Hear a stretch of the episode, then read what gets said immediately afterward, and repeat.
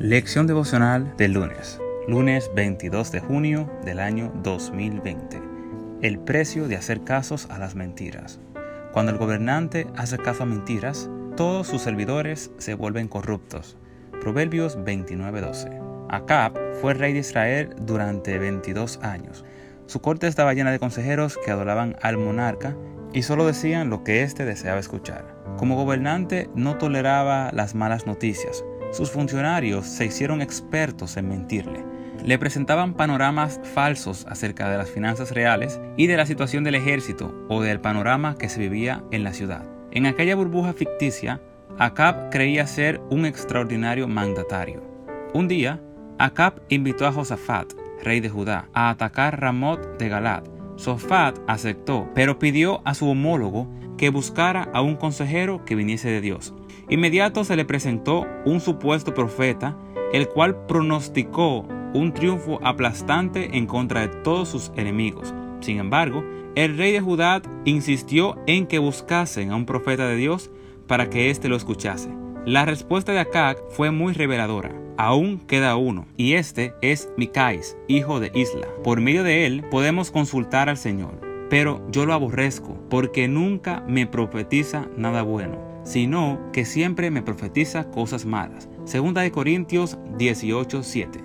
Vaya respuesta. El rey de Israel solo quería escuchar palabras halagañosas, aunque éstas se trataran de falsedades. Pero al final mandaron a llamar a Micaías con la siguiente advertencia. Toma en cuenta que las palabras de los profetas coincidan con anunciar a que el rey recibirá cosas buenas. Yo te ruego que hables bien y que tus palabras sean como las de ellos. Segunda de Corintios 18:12. Sin embargo, el profeta transmitió un mensaje que invitaba al rey a no salir a pelear. Acab se molestó con lo que escuchó y salió a la batalla junto con Sofat. Para colmo, el rey de Israel se disfraza de soldado para entrar en combate.